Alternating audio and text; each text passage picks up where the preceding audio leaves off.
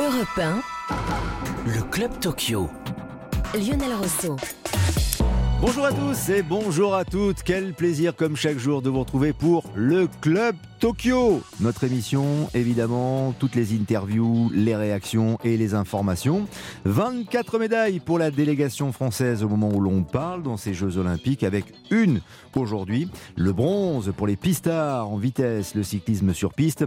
On parlera dans cette émission bien sûr de la qualification pour les demi-finales du tournoi des basketteurs et des handballeurs ce qui fait euh, évidemment euh, énormément plaisir à nos experts et notamment Jacques Monclar. Bonjour Jacques.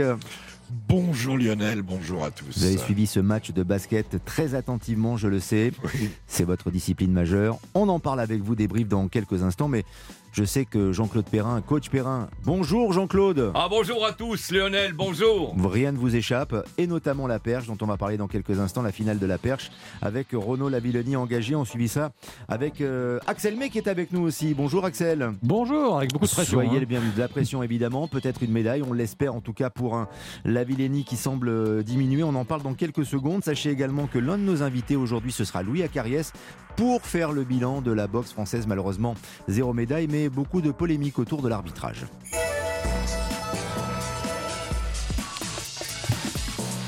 Club Tokyo en direct, bien sûr, sur l'antenne euh, d'Europe 1 avec nos experts et donc avec vous, Axel May et Jean-Claude Perrin, pour faire le point sur cette finale de la perche. La Villenie, euh, bien sûr, mais euh, il n'est pas favori. Non, il n'est pas favori quand je dis que j'ai la il y a de la pression, c'est parce qu'à côté de moi, il y a quand même Jean-Claude Perrin, donc faut pas que je me trompe dans ce que je vais dire.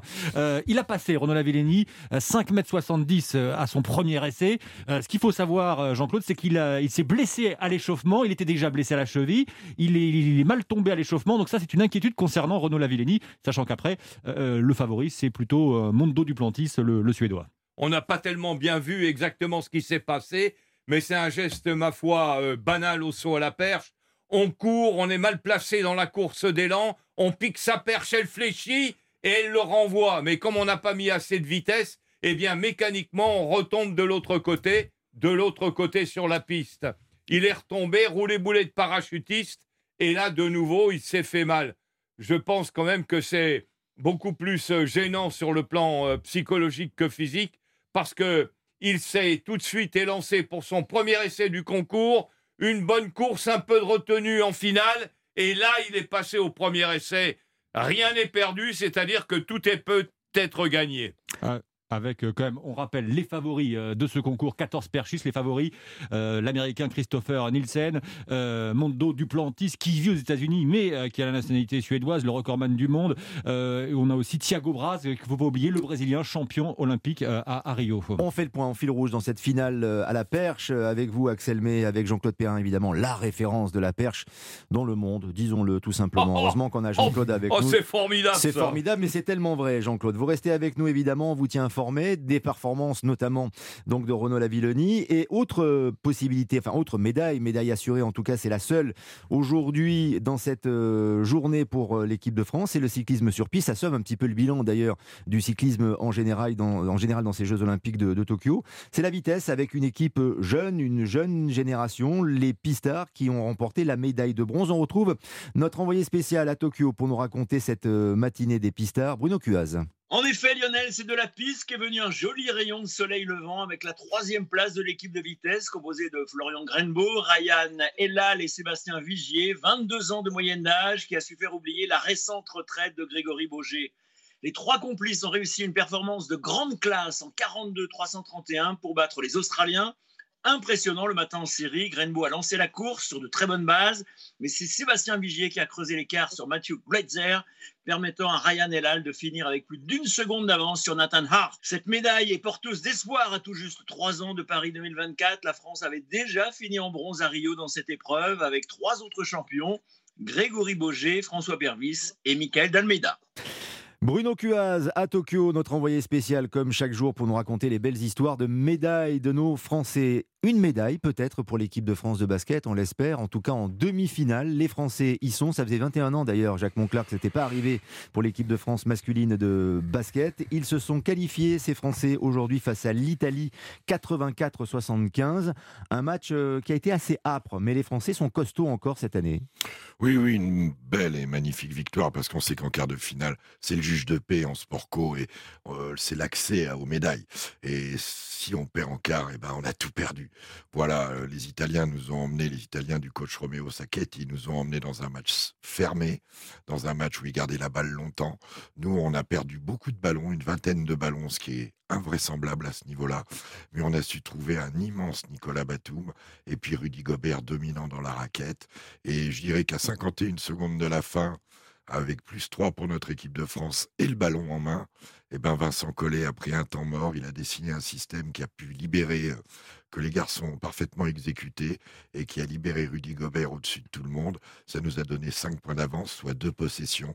Et après, la gestion de Thomas Hortel, la gestion d'Evan Fournier, la gestion de Timothée Luaou Cabarro, eh ben, fait que notre équipe est qualifiée et que maintenant ce sera la Slovénie du génie Luka Doncic. À partir de maintenant, on met un contrat sur sa tête et voilà. et on lui règle son compte. Et voilà. On l'espère. Si on se projette un tout petit peu sur la demi-finale, les Français seront-ils favoris face à la Slovénie? Ou c'est très équilibré, Jacques? Un tout petit peu favori, Hmm. mais euh, vraiment tout petit peu, ce serait faire injure à une équipe qui a pas que Luka Doncic, hein, parce que des Prepelic, des Dimey, des Kanchar, ce sont d'excellents joueurs. La Slovénie est championne d'Europe en titre, euh, Lionel. Mhm. Donc, euh, méfie. Mais bon, on s'en fout un peu d'être favori. Ce qu'il faut, c'est gagner. C'est gagné et ce sera la, demi-finale contre euh, la Slovénie, donc avec euh, ces Bleus. On reparlera de Sportco d'ailleurs euh, dans quelques instants euh, dans cette émission. Le handball, le hand, puisque le hand est en demi aussi. Alors c'était un petit peu plus prévisible. Victoire très facile hein, pour les handballeurs français il y a quelques heures contre Bahreïn, 4, 42 à 28. On écoute la réaction de l'entraîneur des Bleus, Guillaume Gilles. On a toujours pointé euh, Tokyo avec, euh, l'idée et de l'ambition de venir euh, gagner les Jeux Olympiques. Aujourd'hui, c'est quelque chose qui demeure, mais encore une fois, entre l'ambition et la concrétisation, il y a encore beaucoup de, beaucoup de performances, beaucoup de combats à gagner euh, pour que ça se, ça se réalise, ça se concrétise. Donc aujourd'hui, on est euh, dans le dernier carré, on est à l'endroit où on souhaitait être. On arrive au moment où les médailles se distribuent, on arrive au moment où on a envie de jouer euh, cette demi-finale pour continuer à avancer, quel que soit l'adversaire. Les Français, donc en demi-finale aussi, les handballeurs, on l'évoquera aux alentours de, de 13h30 avec, euh, c'est vrai, ce bilan exceptionnel à chaque fois dans les grandes compétitions et notamment les compétitions olympiques pour les handballeurs. Ce sont peut-être euh, ce dont on parle cette année, les nouveaux euh, barjots, costauds, experts bronzés. Hein, vous savez, les fameux surnoms de ceux Oui. qui ont récolté des, des médailles. Ce sera l'objet du débat avec Jacques Monclar et Jean-Claude Perrin aux alentours de, de 13h30 pour euh, ces handballeurs vraiment formidables. Imaginons peut-être que, comme le dit Jacques, les sports de préau arrivent à nous ramener de belles médailles, le basket, le hand, mais pourquoi pas aussi le volet. Quart de finale à 14h30, France-Pologne, avec, euh, on l'espère, un leader, Erwin Ngapet, qui euh, pourra faire véritablement la différence. On l'écoute juste avant cette rencontre. Les Français n'ont pas peur des Polonais. C'est une grosse équipe. Je pense que euh, avec le Brésil, c'est les gros favoris de de ces jeux. Donc euh, donc voilà, mais c'est c'est aussi c'est aussi une bonne chose pour nous. On a on a rien à perdre. Le, la pression est est de l'autre côté et puis euh, nous on a juste à à lâcher les chevaux et à, et à donner tout ce qu'on a pour euh, pour essayer de faire déjouer les ces Polonais et, et arracher une une demi-finale.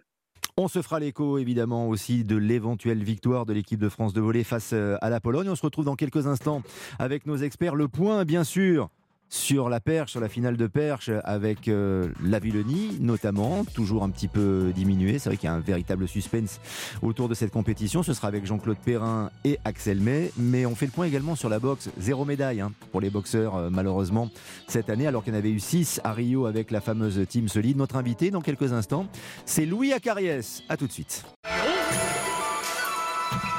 Europe 1, Le Club Tokyo. Lionel Rousseau.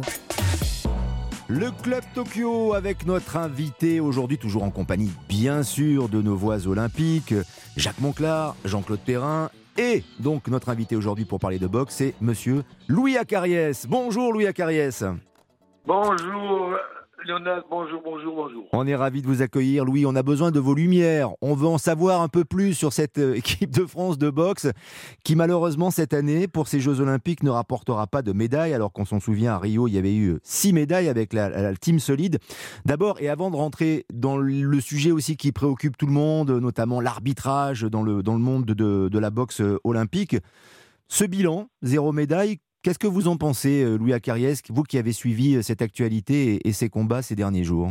Ah ben bien sûr, euh, on est plein d'amertume. Hein. On voit que il n'y a pas médaillé olympique, ça, ça nous fait quelque chose parce qu'on avait l'habitude de- depuis Rio d'a- d'avoir beaucoup de médailles, voilà. Alors il y a beaucoup d'explications à tout ça, peut- peut-être, mais le fait est que on est dehors, on n'a pas de médaille. Est-ce que les explications, c'est euh, uniquement ce qui se passe avec euh, l'arbitrage notamment Et j'en viens tout de suite à la disqualification de Mourad Aliyev, euh, euh, qui, euh, c'est vrai, dans son, dans son combat, alors que son adversaire britannique avait euh, les arcades ouvertes, a, a été disqualifié. Il dit que c'est une injustice. Alors précisons quand même qu'il y a eu une réclamation auprès du tribunal arbitral du sport qui a été rejetée il y a euh, Oui. quelques minutes euh, maintenant. On pouvait s'en Oui, douter. Que- Quel est votre sûr. regard, vous, Louis Acariès, sur, sur ce- ce- cet événement? Vous savez, bien avant ça, euh, il y a eu notre malheureux Alexis euh, Racine qui avait subi une, une injustice euh, flagrante à cette époque-là. Alors, il est évident que euh, Mourad aurait, aurait pu finir ce combat. euh, à l'arrivée, on ne sait pas le, le point d'âge qu'il aurait eu quand même. Hein. Mais la disqualification a été telle que je pense que l'arbitre, quelque part, euh, pouvait penser, ne sachant pas, sincèrement, qui est-ce qui était devant, arrêter le combat parce que faut-il encore que l'Anglais puisse boxer la prochaine fois s'il est ouvert. Hmm. Parce qu'on a oublié tout ça. Si euh, la blessure est vraiment grave, il ne pourra pas boxer. Euh, S'il était en tête, notre ami Mourad, il aurait mieux fallu qu'il soit vainqueur de ce combat, parce qu'il aurait défendu d'abord nos chances et en plus sa chance, et puis avec euh, pas de blessure. Mais l'anglais, c'est pas sûr qu'il puisse boxer, mais enfin. euh, Mais est-ce qu'il y a des problèmes des- avec l'arbitrage, Louis Acariès? En général, dans la boxe olympique, ce sont des sujets qui sont très récurrents chaque, euh, à chaque fois qu'il y a Ouais, une édition des Jeux olympiques. En général, il y a toujours des problèmes d'ar- d'arbitrage. Vous savez très, l'homme est- l'erreur, elle, est- elle est commise par l'homme aussi, hein, voilà. Mais le, le- le fait de, de- que ce soit euh, volontaire, je ne sais pas. hein. Par contre, ce que je sais, c'est que a moins d'influence au niveau euh, mondial, notre fédération, dans la mesure où on, voit ce genre de, de choses. Je vais faire une métaphore un peu comme dans la politique, se faire respecter euh, dans le monde. Et je pense que la France est en dessous de tout ça. Alors il faudrait peut-être une gouvernance qui serait peut-être à, à la hauteur de, de ces grands tournois, en, sachant que la France doit compter et compte. Donc c'est à ce niveau-là qu'il faudra beaucoup plus travailler. Ouais, Alors, ceci explique évident- cela, ouais. voilà, il est évident. Je me rappelle en- au championnat du monde avant les Jeux, les Olympiques de 2000, 2000 à Sydney, il y avait eu à Houston les championnats du monde. Et notamment, l'entraîneur de l'équipe nationale, là, boxe, John Daly, euh, boxait. Et ce jour-là, il avait été lésé. J'étais à Houston ce, ce jour-là. C'est là que j'ai découvert Brahim Asloum avant les Jeux Olympiques. Euh, lui aussi n'avait pas forcément été euh, en difficulté et, et aurait pu être déclaré vainqueur. Là aussi, il y avait, j'ai complètement, je lui avais conseillé de pas monter et d'aller chercher une médaille, je crois qu'il avait, ou, ou la- le bronze. ou- bon, la fédération n'a pas osé le faire. Je pense qu'il il n'aurait pas dû le faire parce que ce jour-là, euh, il avait gagné. Voilà. Ouais, et c'est l'influence. Depuis le temps, ça fait 20 ans de tout ça, les choses se- se- sont passées. Et il y a beaucoup de, aussi d'injustices dans dans d'autres tournois, c'est vrai.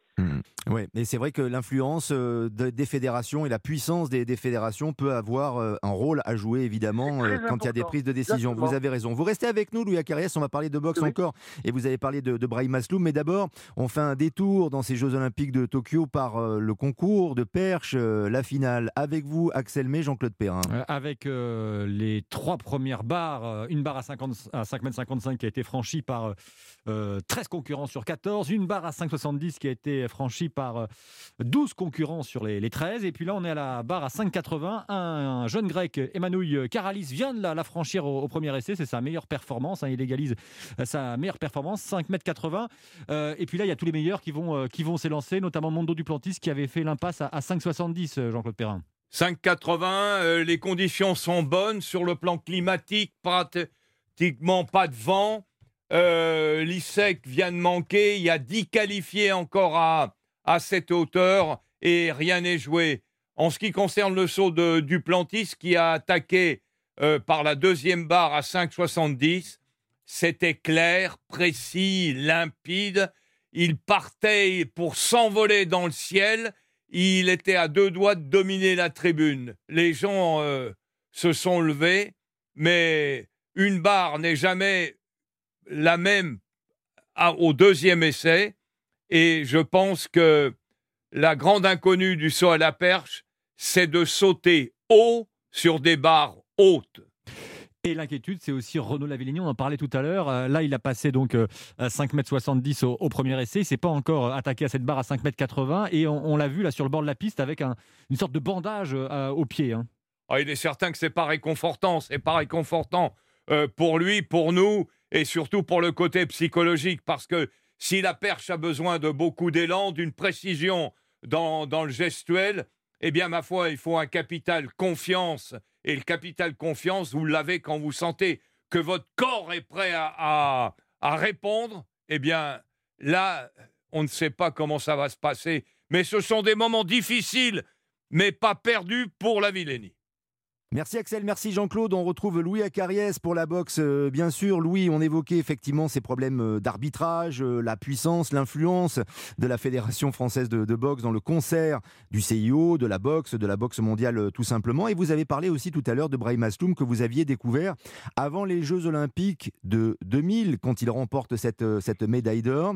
Euh, oui. Vous pensiez, vous déjà, à l'époque, qu'il allait devenir un grand boxeur, c'est-à-dire que la médaille d'or, d'accord, mais qu'ensuite il allait entamer une grande carrière professionnelle Vous savez, euh, intrinsèquement, il avait les qualités pour. Et, et, justement, ce championnat du monde 1999, juste un, an avant les euh, Sydney, je l'avais découvert là. Euh, J'étais à, Vegas, à Las Vegas, parce que je préparais un, combat, je sais pas pour quel boxeur que j'avais à l'époque. Et il m'avait fait une, impression. Ils avaient parlé de ça au, directeur de la boxe à l'époque, c'était Nato. Je lui avais dit ce gosse, euh, enfin, ce gosse jeune, c'était un gosse à l'époque, il avait 19 ans, je crois. Hein, et il va faire Il m'avait dit non, il est trop jeune, il a le temps, ceci, cela. Bon, bah. Après, bon, il y a eu les Jeux Olympiques et les journalistes m'avaient appelé. J'étais encore à l'étranger en me disant, vous savez, vous êtes au courant, il y a, y a un Français qui est, qui est champion olympique. Alors j'ai dit, mais et lequel? Alors, ils, me disent Ibrahim Assoum. Je dis pourquoi ça vous étonne? Voilà, c'est ça, c'est les, rapports qu'on peut avoir avec euh, ceux qui découvrent les choses et ceux que euh, les découvrent après. Voilà. Eh bien, Ibrahim, oui, il est évident que il, merveilleusement, il a été champion olympique après à Sydney, euh, avec des combats difficiles. Il a remporté cette médaille, mais il, il est évident que ce titre de champion olympique n'était pas un, une certitude qu'il devienne champion du monde de boxe. La preuve, je crois qu'il y en a eu que deux à cette époque-là qui sont devenus champions du monde. C'est Ibrahim et un autre boxeur, mmh. moi, un cubain ou je sais pas, ou un autre euh, boxeur. Avec tout, rendez-vous compte, avec tous les participants qu'il y a eu à, à ces Jeux Olympiques de Sydney, il n'y en a eu que deux qui sont devenus champions du monde. Donc c'est pas la même chose, c'est pas le même métier. Ouais, évidemment, c'est pas la même chose et c'est pas le même sport, enfin en tout cas la même discipline quand on fait boxe olympique et ensuite quand on passe pro. Ça vous le savez euh, pertinemment et vous qui vous jeu. êtes occupé, évidemment vous au êtes. Jeu, Oui, dites-moi dites Louis. Au jeu, on joue au jeu. Oui. Boxe professionnelle, on joue plus. Hein. non, ça c'est clair. Non, non, c'est voilà. pas la même chose. Et vous vous êtes occupé voilà, après brillamment de la carrière de, de Brahim Asloum dans sa carrière professionnelle. Pour terminer, juste une question aussi pour bien comprendre ce qu'est la boxe et euh, les choix qui sont faits aussi sur le règlement, Louis Acariès. Que pensez-vous du port du casque ou du retrait du casque pour les hommes notamment? On se souvient que à l'époque, quand Brahim d'ailleurs boxait en, en, olympique, euh, tout le monde portait un casque. Là, on a retiré le casque. Euh, ça aurait pu peut-être d'ailleurs sauver Mourad Aliev et son adversaire n'aurait peut-être pas été blessé s'il y avait eu un casque. Qu'est-ce que vous en pensez, vous, de ce retrait du casque pour la boxe olympique? Bah, bah, je, pense que c'est quand même une bonne chose parce que jamais la boxe, euh, on, on, part en, amateur, mais après on finit en professionnel. Alors avec un casque euh, et avec ces gros gants, il est évident que euh, ça, ça protège plus les boxeurs, mais, mais, mais en pensant qu'ils passent professionnels, ils sont habitués avec des gros gants et des gros casques, et, c'est justement tout, toute la difficulté après de s'adapter à la boxe professionnelle. Et rappelez-vous, dans le temps, tous ces boxeurs qui sont devenus des légendes, comme Mohamed Ali, comme euh, voilà, tous ces boxeurs-là, boxaient sans casque et en, en, en des rounds de 3, 3-2-3. Vous, vous, voyez ce que je veux dire? Ouais. C'était déjà un, un, un, prélude à la boxe professionnelle plus tard. Voilà. Et, et je, je, pense que c'est plus esthétique de boxer sans casque qu'avec un casque et de gros camps. Voilà.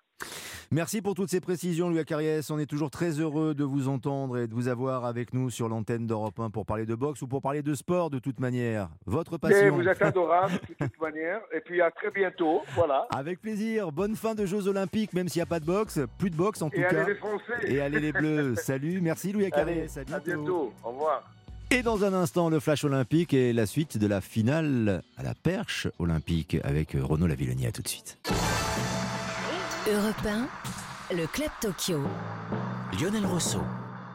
Toujours en direct sur Europe 1, le Club Tokyo, avec euh, les toutes dernières informations et le fameux flash olympique avec Marie Guida. Bonjour Marie. Bonjour. On commence avec euh, cette nouvelle médaille pour la France. Évidemment, la 24e, vous l'évoquiez, Florent Grangbo, Sébastien Vigier et Ryan Elal ont décroché le bronze dans l'épreuve de vitesse par équipe en cyclisme sur piste. Un record du monde est tombé en athlétisme aujourd'hui. Oui, le grand favori Karsten Warholm a affolé les compteurs. Euh, le Norvégien s'impose dans le 400 mètres et en 45 secondes et 96 centimes centièmes il devient le premier homme à passer sous les 46 secondes. En athlétisme, des Français engagés aujourd'hui. Oui, la Française Amandine Brossier s'est qualifiée pour la demi-finale du 400 mètres. En revanche, en triple saut sur nos trois Français engagés, seul Melvin Raffin se qualifie pour la finale avec un saut à 16 mètres 83 en 1500 mètres. Alexis Millier n'a pas réussi à se qualifier pour les demi-finales et aux 110 mètres Aurel Manga et Pascal Martino Lagarde sont qualifiés pour la demi, mais déception pour Bélocian qui s'est blessé et donc forfait. Simone Biles fait son retour retour en gymnastique. Oui, elle était engagée à la poutre. Simone Biles n'est pas championne olympique. Elle termine troisième, donc synonyme de médaille de bronze. Le handball avec un sans faute pour les Français. Qualification facile des handballeurs pour les demi-finales. Les Bleus se sont imposés 42-28 face à Bahreïn.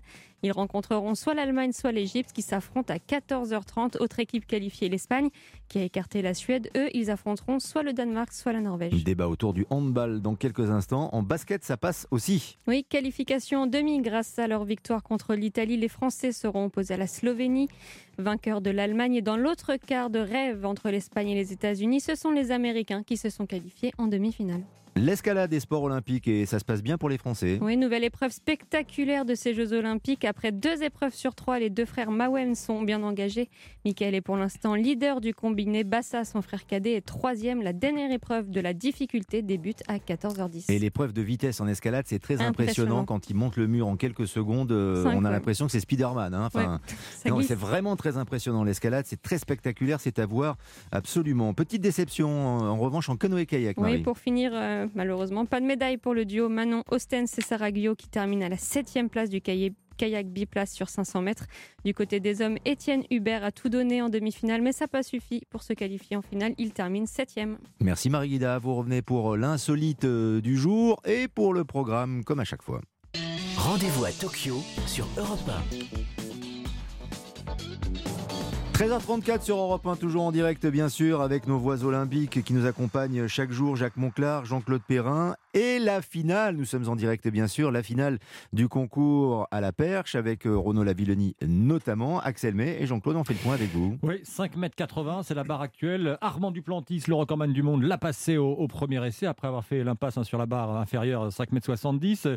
C'est passé aussi pour un jeune grec un peu moins connu, euh, Karalis, euh, qui a d'ailleurs passé 5,55 m au premier essai, 5,70 m au premier essai, 5,80 m au premier essai, comme Cassé Lightfoot, un américain sur lequel compte beaucoup Jean-Claude Perrin qui lui aussi a fait donc un, sans faute jusqu'à présent. Euh, ça vient de passer pour le Polonais euh, Piotr Lisek à 5,80 et puis et puis euh, les autres, tous les autres ont échoué pour l'instant à leur premier essai à 5,80 sauf sauf Renaud Lavillenie qui lui a décidé de faire l'impasse sur, sur cette barre. C'est évidemment et éminemment stratégique, Jean-Claude. Oui, dans le cas, dans le cas d'une course au podium, c'est très très bien joué parce que Renault, quelque peu handicapé sûrement avec ses, ses jambes euh, pour la course d'élan euh, n'est pas intéressé par une septième ou une huitième place à 5,80.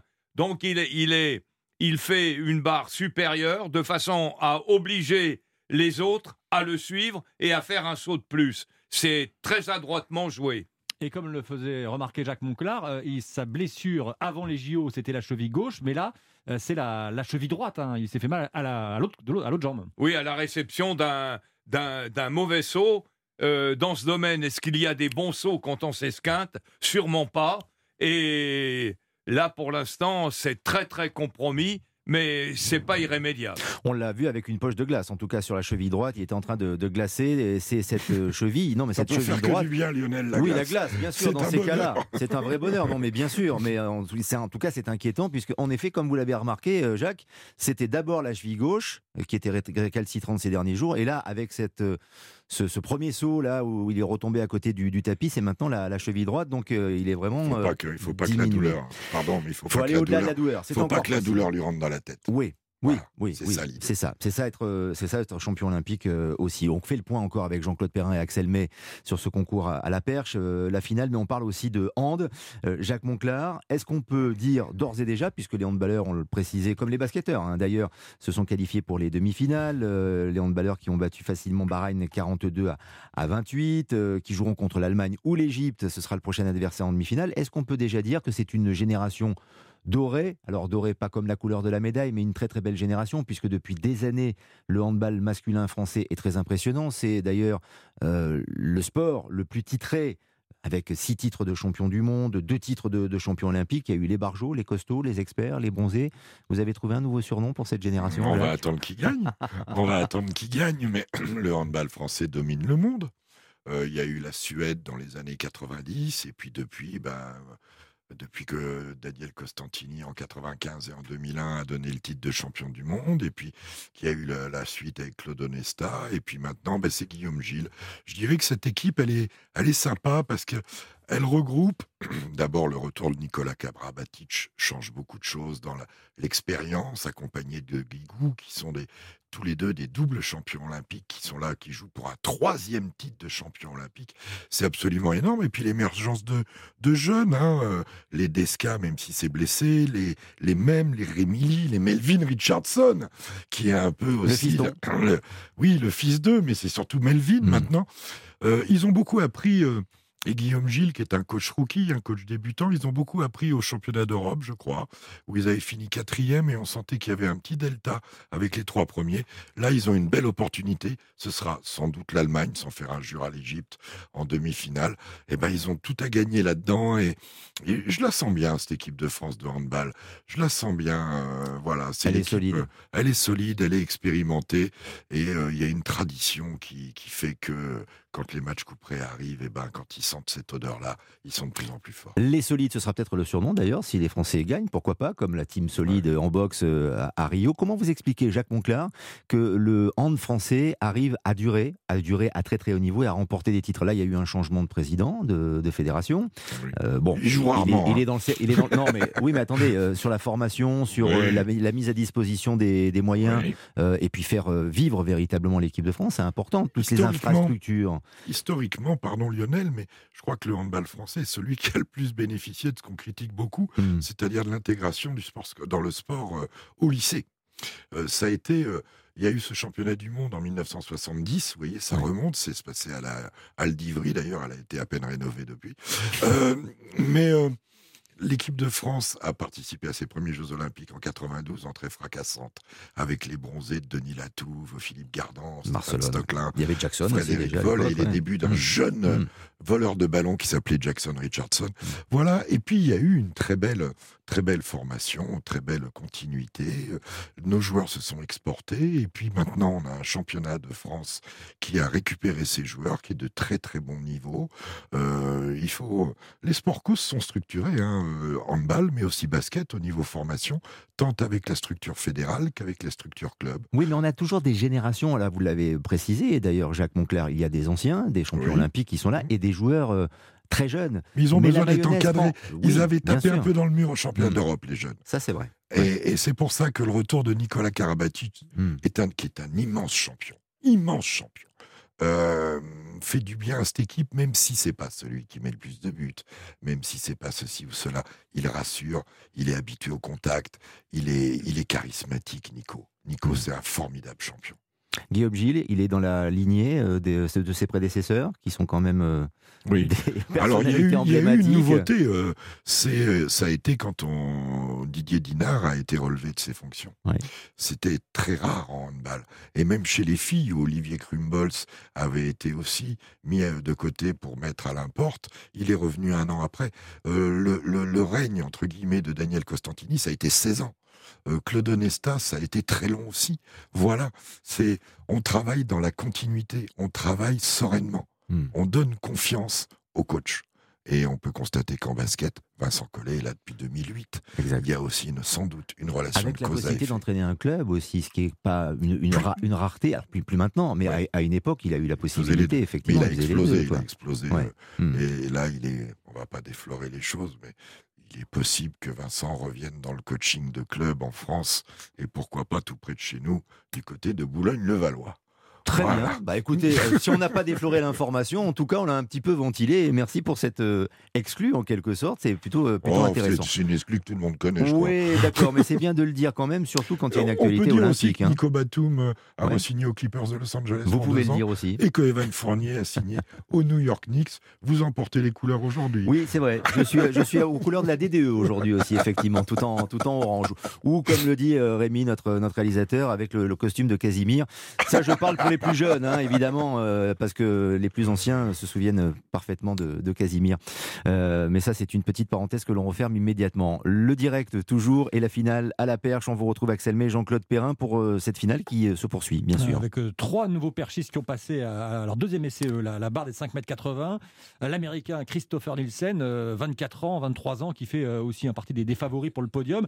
Thiago Braz, euh, ce, ce Brésilien qui a, qui a été en lévitation euh, à Rio, chez lui, à domicile, qui avait euh, gagné à plus de 6 mètres le titre olympique et puis qui, depuis, n'a quasiment euh, rien fait. Et là, il est là, 5m80. Et enfin, euh, le Britannique Harry Coppel. Renaud Lavillenie, lui, on le disait, ne va pas sauter puisqu'il a fait l'impasse sur cette barre à, à 5m80. Euh, pour l'instant, c'est un, concours qui tient ses, ses promesses, un concours relevé, Jean-Claude Perrin. On peut dire c'est logique en finale, mais c'est pas tout le temps le cas. hein. Non, avec une densité de- très très grande, hein, puisque pour l'instant, on, on a plus de 8 garçons qui sont qualifiés à 5,80 m. La barre suivante, ça sera 5,87 Les- L'articulation du concours, ça va être 87-92.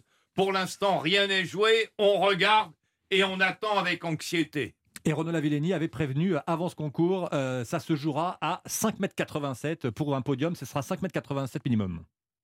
On refait le point dans quelques instants avec Jean-Claude Perrin, avec euh, Axel May, cette finale euh, à la perche. Et Renaud Lavillenie et Jean-Claude Perrin nous expliquera aussi pourquoi l'un des euh, concurrents porte des lunettes. C'est une très très bonne remarque, effectivement, le port des lunettes quand on saute à la perche. Des lunettes qui sont évidemment bien fixées hein, sur, le crâne. Ce ne sont pas les, petites lunettes qu'on porte en général pour lire le journal. 20 13h44 sur Europe 1. Et puis dans un instant, une nouvelle invitée. On l'adore d'ailleurs, Antoinette Nanadjimou, euh, la championne d'heptathlon euh, qui euh, a pris sa retraite tout récemment, qui a participé à trois Olympiades également.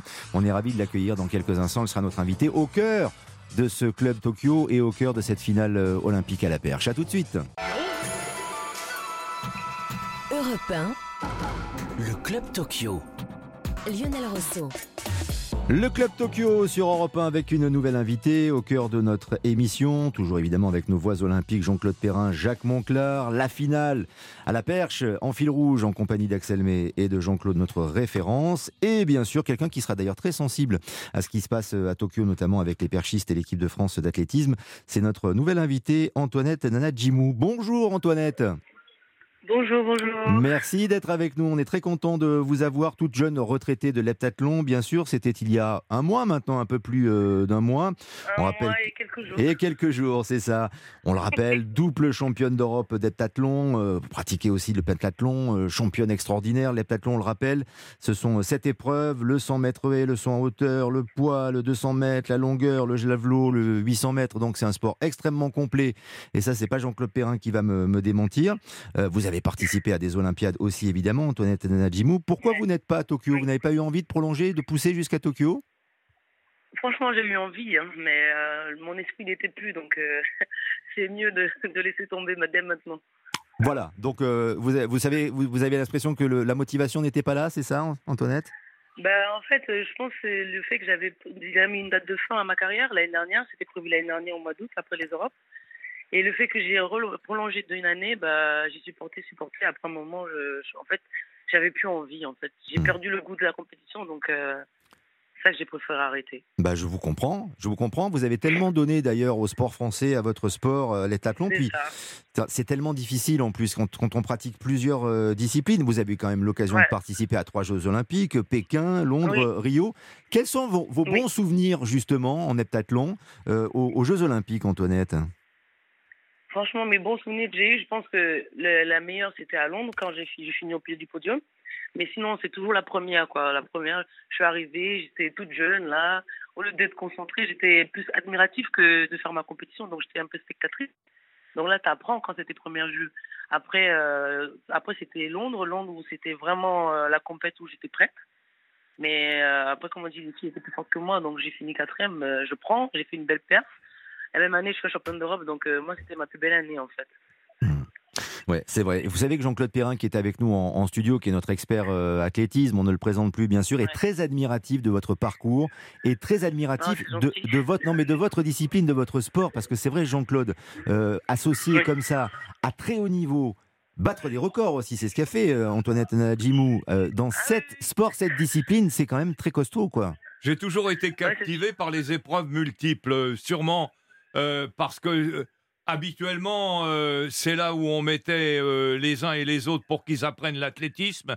Mais à chaque fois que j'ai eu des responsabilités à, à la fédération, j'étais le plus possible aux côtés des, des gens qui faisaient les, les épreuves. J'ai découvert Antoinette au cours de plusieurs championnats et Jeux olympiques. J'ai toujours été admiratif de ce qu'elle faisait. Et là, Antoinette, je te pose une question. Que- quel regard tu portes sur l'évolution euh, euh, des épreuves combinées? Bah, franchement, je vais être honnête, ça me fait un peu peur parce que j'ai l'impression que il n'y a pas beaucoup de filles en fait euh, qui vont. Je veux pas dire qu'il n'y en aura pas qui, qui vont faire ce que j'ai fait, mais j'ai l'impression qu'il n'y en a pas du tout. quoi. Il n'y a pas de relève et moi, ça me fait peur en fait. Mais parce qu'il faut faire le choix aussi de, de pratiquer ce, ce sport à haut niveau, c'est très dur, on l'oublie pas. Il y a évidemment les, les Jeux Olympiques, les championnats d'Europe, les championnats du monde, mais, mais l'entraînement au quotidien, c'est euh, c'est très dur et c'est beaucoup de sacrifices, Antoinette. Oh non, mais je sais que c'est beaucoup de sacrifices. C'est pour ça que j'ai dit, quand je vois, par exemple, je vois les jeunes, parce que je, me suis entraînée cette année avec des jeunes, elles ont 25, 23, 28. À à chaque fois, je me dis, putain, à leur âge, désolé du gros mot, à leur âge, quand même, je faisais des grands championnats. Même si je faisais pas de médaille, euh, bah, en fait, j'étais, j'étais là, j'étais plus motivée. Alors que maintenant, j'ai l'impression que les jeunes de maintenant, en fait, ils se contentent que de ce qu'ils font, des vêtements qu'on les donne, et en fait, il n'y a pas d'objectif dans leur tête, en fait. Ouais. Et ça, ça me fait peur. Pour bien comprendre d'ailleurs, Antoinette, et ça peut être, euh, être un exemple pour euh, celles et ceux qui, qui nous écoutent et pour éventuellement, pourquoi pas, euh, pratiquer des, des disciplines combinées et, et s'engager dans, dans l'heptathlon. Vous, vous avez commencé avec quelle discipline? Quelle est la, la discipline qui vous a permis de venir embrasser une carrière d'athlète Et après, de, pourquoi vous avez basculé dans, dans l'heptathlon? Pourquoi cette polyvalence? Bah, parce que, bah, qu'en fait, quand je suis arrivée au club, euh, je vrai que je voulais pas courir du tout parce que j'aimais pas ça. Mais à la base, je venais faire du 200 mètres et j'ai eu la chance d'être dans un bon club qui est un club formateur. Ils m'ont dit, bah, il faut faire un peu de tout. Ils m'ont fait goûter un peu de tout sans, mon accord, en fait. Et finalement, j'ai apprécié. Je suis allée à une compétition où j'ai fait au moins presque 10 épreuves. Ils m'ont dit, tu peux pas faire ça tout le temps. T'es de. C'est ça qui m'ont un peu orienté vers l'heptathlon parce qu'ils m'ont dit, comme je veux tout faire, bah, ils m'ont orienté vers là. Et moi, j'ai bien aimé le fait de faire beaucoup d'épreuves parce que c'est un truc que, que j'aime beaucoup. J'aime la souffrance, donc euh, bah, j'ai aimé et je suis restée. Et vous êtes resté, vous avez bien fait de rester avec notamment les, les titres de, de championne d'Europe, euh, Antoinette Nana Jimou. Mais euh, en- ensuite, il y a eu euh, cette polyvalence. Ça veut dire que vous auriez pu pratiquer n'importe quel sport, mais au- même au-delà de l'athlétisme, si vous aviez fait du sport co, enfin je sais pas, ou des sports de combat. J'aurais pu faire. Vous auriez Oui, été très bonne du aussi. du basket. Ouais. Oui, oui. Non, c'est ça qui J'aurais est. pu faire du hand, du basket. Ouais. Pas le tennis, ça c'est plus dur. Et encore, et encore, je sais pas, vos capacités athlétiques vous auraient sans doute permis de, de vous adapter. Jacques Moncler, on, on ne peut être que admiratif de cette euh, faculté à, à tout simplement euh, être capable d'être très bonne dans un sport, de- dans tous les sports de haut niveau. quoi. La, la polyvalence, la Ouais. polyvalence. Et puis on sait que la- l'athlétisme est un sport euh, fondateur. L'athlétisme, moi je pense, enfin, c'est en tout cas mon avis, qu'en termes d'éducation physique et sportive, ça devrait être la base. D'ailleurs aux Ah, États-Unis, il y a- des sports références qui sont Hmm. la- la- l'athlétisme, la, lutte pour les Américains et, et- et- et les, les- les- les exercices de base qui en découlent. Voilà. Après, Antoinette, il y, a des- il y a des sportifs surdoués. hein. Il y, a- il y en a comme ça. Et Antoinette en fait partie. Et ben voilà. Voilà, c'est ça. Voilà. Et bravo à elle. Mais j'ai eu la chance d'être bien guidé. Merci. non, vous avez été bien guidé, mais la, la- la nature vous a beaucoup aidé aussi, parce que pour avoir ses prédispositions, pour être excellente Ah, merci, dans papa, plusieurs merci, disciplines. maman. Ah bah oui, oui, c'est ça, vous pouvez remercier vos parents, ça c'est sûr, Antoinette. Ah bah oui, oui, oui, c'est sûr. Je remercie mes, mes parents, euh, ma grand-mère, parce que c'était- je pense que j'ai pris toute ma force euh, de son côté. De votre euh, grand-mère Ouais, d'accord. Bon, Ouais. très bien. Euh, Antoinette, pour, ter- pour terminer, on le disait tout à l'heure, vous êtes une toute jeune euh, retraitée. Vous avez donc euh, mis un terme à votre carrière au championnat de France à Angers, d'ailleurs, euh, chez vous, euh, il y, a, il y a un mois et demi euh, maintenant. Vous allez faire quoi Du coup, est-ce que vous restez dans le domaine du sport? Bah, pour l'instant, je sais pas. À la base, je voulais pas rester dans le domaine du sport, mais j'ai des propositions dans le sport, donc euh, je pense que j'irai vers ce niveau-là. Donc, euh, j'ai pas le choix. Avec le Covid, t'es obligé d'aller où on t'appelle, donc euh, Hmm. j'y vais. Il n'y a pas de projet que je veux précis faire, pour l'instant? je- Si j'avais un projet précis, mais avec tout ce qui s'est passé l'année dernière, ça te fait réfléchir. C'est sûr que tout peut s'arrêter du jour au lendemain. Donc euh, là, euh, concrètement, je vais où on m'appelle. Bah, écoutez, le message est passé parce que vous pouvez tellement apporter, euh, Antoinette, avec votre enthousiasme, mais aussi cette polyvalence de- dans plusieurs spécialités. Je, Ouais. je suis pas trop inquiet pour vous. Mais euh, voilà, il faut qu'on vous utilise en tout cas. Ouais, ouais, parce que comme je l'ai dit, de toute façon, pour être pour moi, je fais un sport, je suis polyvalente et je suis aussi polyvalente dans la, dans la vie en général, dans le travail en fait. Ouais. J'essaie de faire plein de choses parce que j'ai fait un peu de comptabilité, j'ai fait du stylisme, j'ai fait du commerce. En fait, même dans la vraie vie, j'essaie d'être polyvalente. C'est ça. Avec, avec ce qui se passe, t'es obligé de t'adapter. Donc, euh, moi, je m'adapte à tout. Oui, absolument. Et gardez votre enthousiasme surtout, votre bonne humeur, votre enthousiasme et votre force morale qui est exceptionnelle. On s'en jamais souvient le perdre, quand jamais vous étiez à perdre. 4. Oui, oui, restez comme vous êtes, ne changez pas. Merci Antoinette Anadjimou. À très Merci bientôt sur l'antenne d'Europe 1 et euh, bonne fin de Jeux Olympiques parce que je sais que vous suivez suivez ça attentivement et notamment la finale à la perche. Axel May, Jean-Claude Perrin, on vous retrouve pour euh, des nouvelles notamment de Renaud Lavillenie. Eh bien, il n'a pas encore euh, sauté euh, à, à- à 5,87. Ah, Il a fait l'impasse à 5,80. Juste une petite euh, parenthèse pour vous dire que Jimmy Gressier vient de se qualifier pour la, finale euh, du 5000 mètres. hein. Il a été euh, repêché au temps et qu'Alexandra Tavernier est en train de disputer la finale du Merto. Elle est très provisoirement en tête. Elle a euh, jeté à 73 mètres 54 au, premier essai. Alors, euh, la perche, euh, Renaud, euh, Renaud Lavillenie, euh, je vous le disais, n'a pas encore euh, tenté euh, 5,87 puisqu'il a fait l'impasse à 5,80. Euh, pour l'instant, euh, je rappelle que sur les derniers Jeux Olympiques, hein, tous les titres se sont joués à plus de 5,90, 5,95 même, euh, Jean-Claude. Oui, mais 5,87, euh, c'est la porte ouverte pour euh, la barre suivante qui, ma foi, va ouvrir le podium. Donc, comme euh, je vous l'exprimais tout à l'heure, là, en ce moment, on est dans la phase critique, 87-92, c'est là où tout va se jouer. Ça va jouer de quelle manière, euh, Jean-Claude? Il y a une stratégie aussi en, Oui, matière de perche. hein. Euh, quelle le- est-elle selon vous, celle de, de, de la Villenie notamment? La Villénie, compte tenu de son état de santé, c'est-à-dire une incertitude sur sa course et euh, le problème psychologique et qui se greffe là-dessus, eh bien, ma foi, euh, c'est très très bien joué. Il a intérêt à réduire le nombre de sauts et faire surtout les sauts qui vont lui ouvrir le podium. C'est pas facile à calculer, mais c'est une des données du sauteur à la perche, savoir, prévoir ses montées de barre, c'est capital. C'est pas l'entraîneur, l'athlète est sur le stade, il le sent, il le voit, il le touche, c'est lui. Et on croise les doigts, on croise les doigts, bien sûr, pour euh, notamment Renaud Lavillenie. Marie Guida nous a rejoint pour l'insolite euh, du jour et la belle histoire olympique, Marie Guida, avec un plongeur qui tricote. Ah oui, je suis tellement contente de parler de tricot et Oui, parce que vous êtes une Europe 1, experte, je le précise, de la maille à l'endroit et de la maille à l'envers. Voilà, c'est ça, je- j'avoue, je suis. je suis Qui est ce plongeur qui tricote?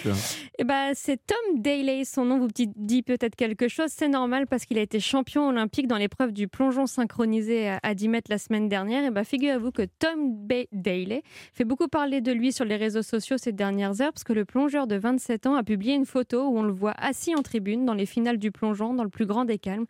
Tout simplement en train de tricoter une espèce de une sorte de sac, une photo qu'il a légen- légendée d'ailleurs avec beaucoup d'humour pris la main dans le sac, des scènes qui ont beaucoup amusé les internautes. Il avait déjà quelques jours plus tôt publié une autre photo de lui avec sa médaille d'or et une petite pochette tricotée pour la protéger. Et franchement, pour m'y connaître, c'est pas mal hein, techniquement. Euh, alors vous vous doutez bien qu'au- qu'au-delà du buzz, Thomas Daly a une idée. S'il s'affiche en public avec son tricot et ses réalisations, c'est tout simplement pour la bonne cause. En fait, il a lancé l'opération Made with Love with Thomas Daly. En fait, Il vend ses créations pour soulever des fonds pour son association qui lutte contre le cancer du cerveau, la maladie qui a emporté son père il y a 10 ans. Avant les Jeux, il avait récolté 7000 euros et il compte bien profiter des projecteurs euh, à Tokyo pour gonfler sa cagnotte. Belle histoire, belle Non, histoire. voir, et en, et joli, hein. plus, euh, Marie Guida euh, a réalisé un rêve aujourd'hui, c'est-à-dire qu'elle a réuni à l'antenne ses deux passions, le sport et le tricot. Je vous jure que c'est Ah ouais, vrai. non, c'est non, non, elle vrai, fait de plus. très beaux chandails de, de Axel May. on, profiterait. J'en étais. Est-ce qu'il tricote lui-même son plus, maillot, notre plongeur? Tricote le maillot ou pas Non. Non, juste le pull et la. Juste le pull. voilà. Ouais, je- attendez. Et le petit porte-médaille aux couleurs de, de la, Grande-Bretagne. est très joli. hein. Ouais, d'ailleurs. Techniquement, c'est fort. hein, en Il n'en a hein. qu'un à faire pour le donner à la natation française. hein. Voilà, ça va aller beaucoup plus vite. Vous voyez, comme quoi, on, a- on peut même parler chiffon avec, euh, et tricot avec Non, Jacques. Ça, J'ai regardé bien. ça, ça Ouais, m'a c'est plutôt éclaté. sympa. Ça m'a éclaté. Pour et j'ai appris comment on disait ça en anglais. Ouais, c'est ça. Et vous allez vous mettre au tricot, Jacques? Pas vraiment, peut-être peut-être au Je crochet. peux vous apprendre que c'est pas ironique. hein. Peut-être peut-être au crochet. faire avec le petit crochet. Je suis meilleur serait en crochet magnifique. qu'en tricot. en plus. Marie Guida, pour terminer en quelques secondes, les... on a 30 secondes, le- l'agenda de Et demain. bah, demain, c'est l'entrée en lice de Kevin Mayer au Décathlon à partir de 2h du matin. La demi-finale du 400 mètres avec Amandine Brossy à 12h30.